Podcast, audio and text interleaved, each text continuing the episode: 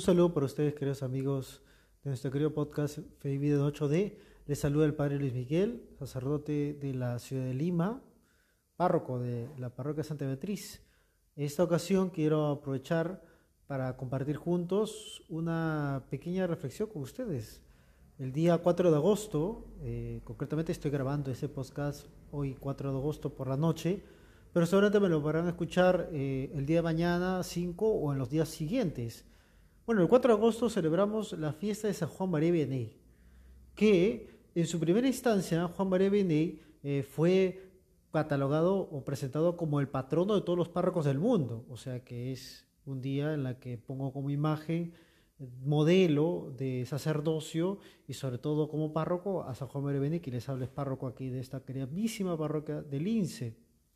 Pero luego, en el año 2009, el Papa Benedicto XVI convocó un año, el llamado año sacerdotal, que justamente fue el año en el que me ordené como sacerdote, y al final de ese año sacerdotal, que acabó en julio exactamente del 2010, cuando ya me tocó a mí regresar de mis estudios fuera del país, el Papa Benedicto XVI declaró ese año no solamente sacerdotal, sino que puso como modelo de todos los sacerdotes a San Juan María Vianney, el famoso cura de Ars, ¿no?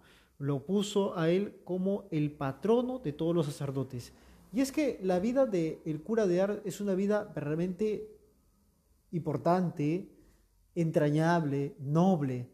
Es un joven que entró al seminario muy corta edad, se formó el seminario, pero los dotes intelectuales no eran lo más evidente en San Juan María de sino que sobre todo el amor a Jesucristo y el deseo de servir a la iglesia como ella debería ser servida, llevó justamente a que Juan María Bení insistiera tanto, sea tan perseverante, que alcanzara las sagradas órdenes, por supuesto, con mucha ayuda, por supuesto, de su párroco de ese entonces, y que luego pues el mismo obispado lo envió al último pueblo de la diócesis. ¿no? Ars, en el tiempo de Juan María Bené, no era el lugar más entrañable, digamos, ¿no? más, más bonito como destino para un joven sacerdote.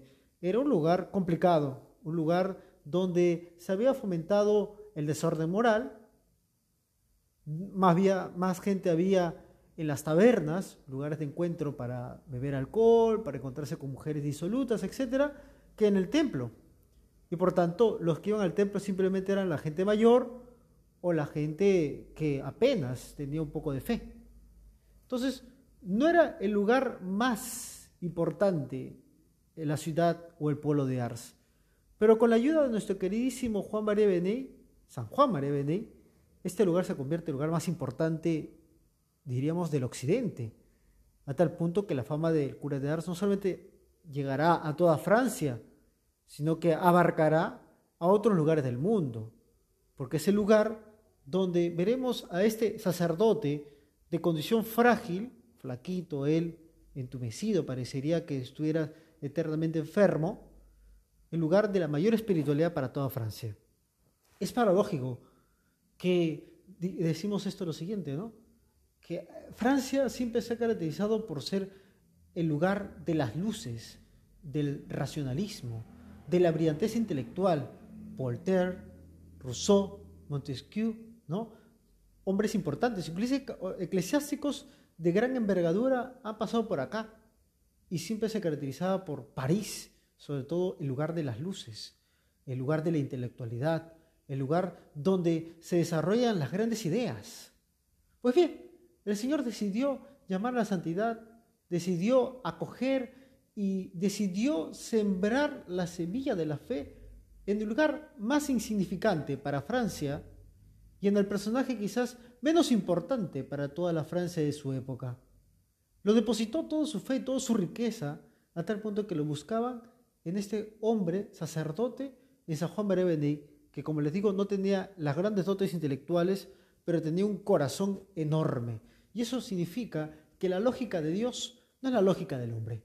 La lógica del hombre se ciñe por otros tipos de parámetros, por otro tipo de ecuaciones. La lógica de Dios genera un tipo de ecuaciones que ni tú ni yo podemos comprenderlo en su primera instancia, sino que al paso del tiempo lo podemos comprender.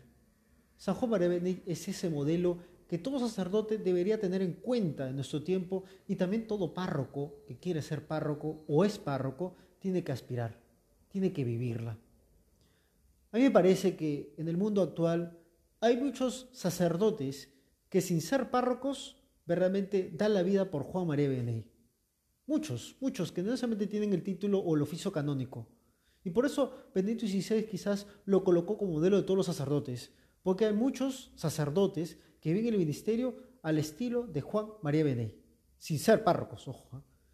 Sin embargo, también pasa lo contrario, que hay muchos párrocos que no se dan cuenta que su ministerio pasa por esa cura de almas entregada, que son párrocos de oficio, de nombre, de, no sé, de interés, de cargos, nada más, pero que en la praxis no están como la línea de Juan María Beney.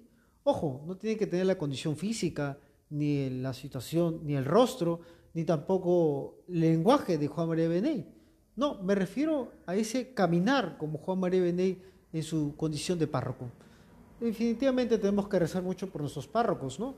Porque son las personas que son la primera línea que deben ayudar a, nuestro pueblo, que muchas veces se encuentra desesperanzado, ¿no? O eh, débil en lo espiritual a causa del pecado, y que son los primeros que deben socorrer.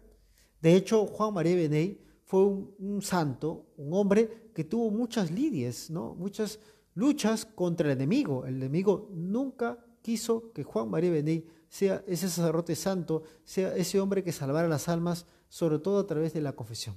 Te voy a dar cinco cosas, te voy a dar cinco cositas de Juan María Beney, pero estas cinco cositas te lo voy a dar ahorita nomás al cambio del post del, podcast, ¿no? Como siempre hacemos dos bloques. Este primer bloque, hablar de Juan María Beney, no es hablar exactamente de la vida de Juan María Beney, es una reflexión muy abierta de quien te habla acerca de él, una reflexión que, que me nace justamente al hablar de este personaje que debe ser modelo actual para los sacerdotes del siglo XXI, Y que no pierda vigencia. De hecho, las cinco cosas que te voy a decir son cosas muy, muy actuales, ¿ah? y que creo que debemos rezar para que los sacerdotes del mundo entero y sobre todo aquellos que tenemos el oficio de este oficio bonito como ser párrocos de una comunidad, debemos vivirlo. Vamos a hacer un pequeño cambio de bloque y regresamos de un momento.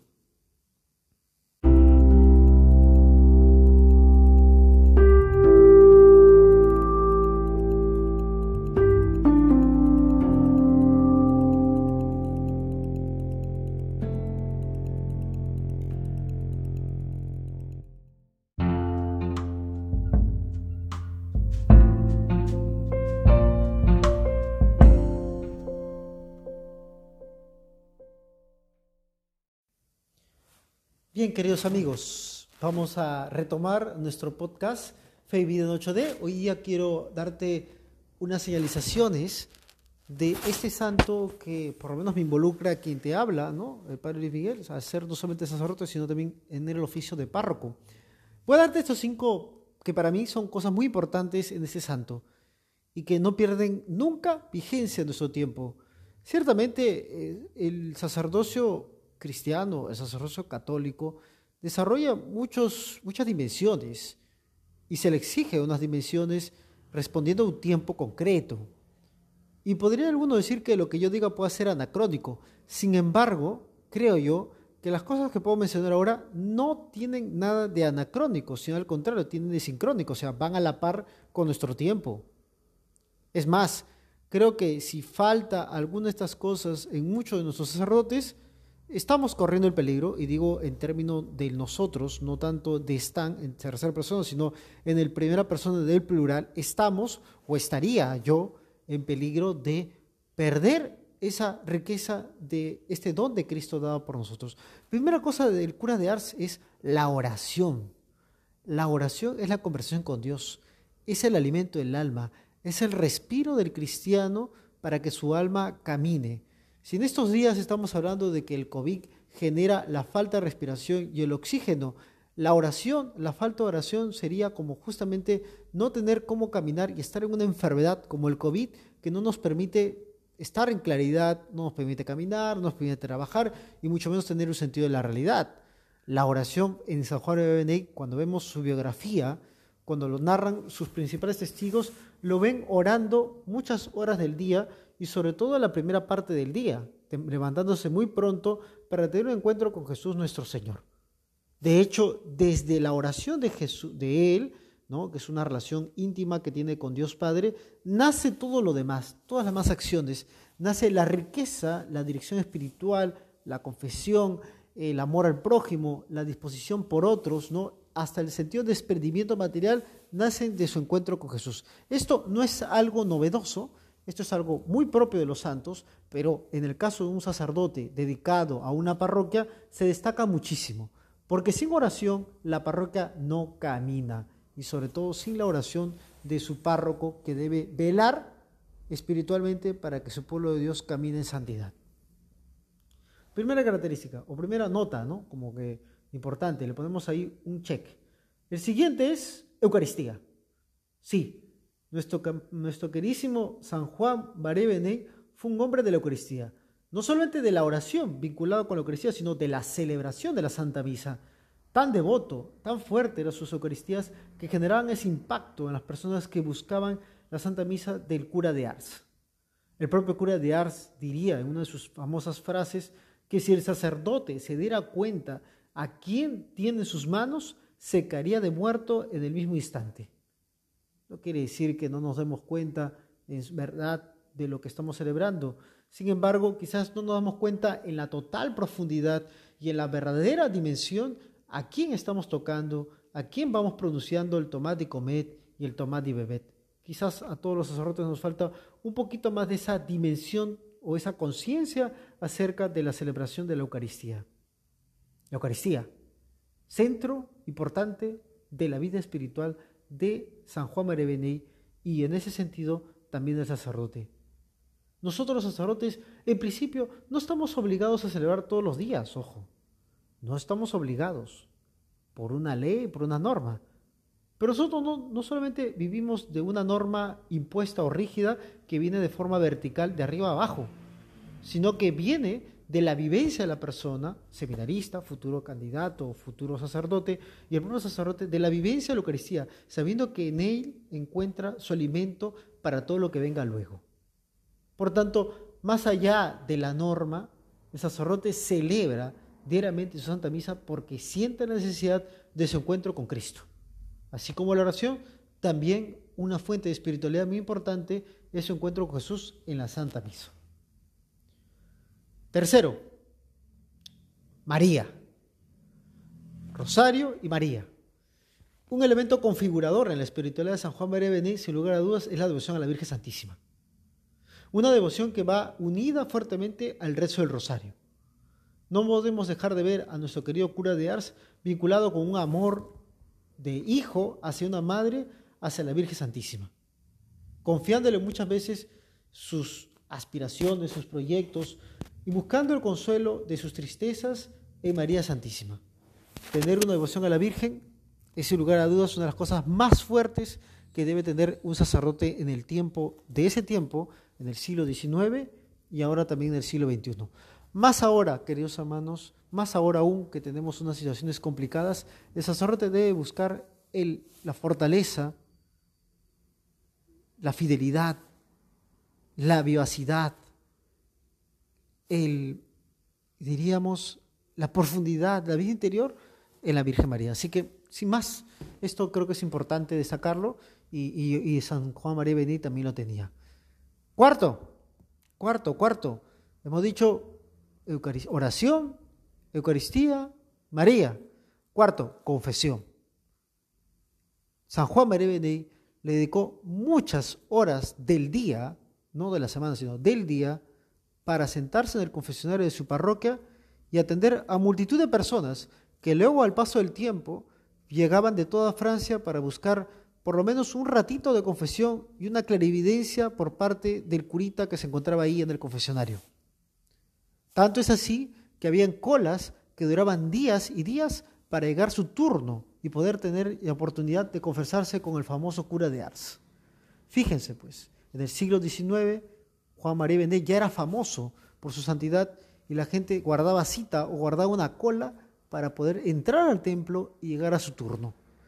Por supuesto, imagínense, nuestro querido cura de Ars dedicaba largas horas, unos dicen de 18 horas, 16 horas al día para confesar. Apenas se levantaba solamente para comer un poquito, agua y pan, para rezar sus normas de piedad, que lo hacía mucho antes de empezar la mañana, para luego dedicarse a la labor como es la confesión sacramental. Verdaderamente ese es el modelo que nos empuja a todos nosotros, sacerdotes del siglo XXI, a poder seguir amando al Señor también en la confesión, porque sabe bien el, cura de Ars que a través de ello muchas almas eran rescatadas de la garra del enemigo, y por eso se entiende que el demonio constantemente lo tentaba para que evitase, para intentar, para evitar en todo caso, que Juan María Bení rescatara tantas almas que eran justamente secuestradas por las garras del demonio. Se entiende bastante ahora, ¿no? Porque el sacerdote tiene que sentarse a confesar. Y es que si no se sienta, no va a caminar muchas cosas en la vida de la iglesia. Sin misericordia no hay justicia.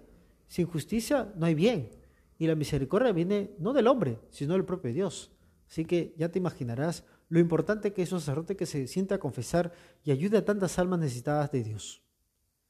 Quinto y último punto, penitencia.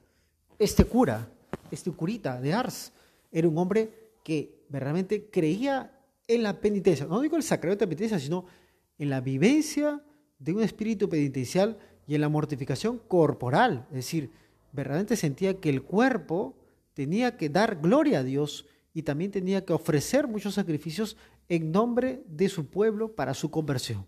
Un tema complicado a veces, porque alguno pensará que en nuestro tiempo actual el sacerdote no debe obrar la mortificación porque dicen que son cosas de hace 150 años, que hay otros modos.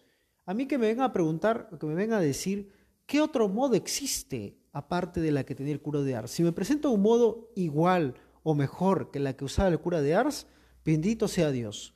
Pero si no me muestran ninguno, entonces entiendo que o nos hacemos burgueses de la vida clerical, o simplemente estamos anulados en la vida espiritual del cura. El cura también tiene que ser un hombre mortificado, mortificar la comida, mortificar la bebida, mortificar sus espacios, mortificar sus caprichos, mortificar sus gustos, etc. Morir a sí mismo. Eso lo hizo el cura de Ars y vamos a decirlo con notable, con notabilidad, como jugada de champions, diríamos así, ¿no? en el sentido futbolístico de la palabra, ¿no? Como una copa de champions, o sea, lo mejor de lo mejor. Así que nos toca un poco amar de eso, ¿no? Lo dejo ahí nomás, recapitulo. Oración, Eucaristía, María, el rosario, confesión, penitencia. Eso último, muy importante. Habría que darle muchas vueltas de cómo estamos en ese punto para nuestros sacerdotes, en general para todos, acerca del espíritu de la penitencia, porque por ahí puede pasar también muchas cosas que puedan darse para nuestro tiempo actual. Querido hermano, querida hermana, ha sido un poco largo este podcast, bastante largo, pero he querido darle largo porque era meritorio hablar de un cura importantísimo. No solamente por ser párroco y sacerdote en general, para que podamos ver que estas actitudes del cura de Ars se dan en nuestro tiempo actual y son necesarios para nuestra espiritualidad, un poco decadente a veces, pero que puede y tiene esperanza de poder levantarse. Que tengan todos un buen día, queridos hermanos. Les saluda el Padre Luis Miguel en este podcast más Fe y Vida en 8D.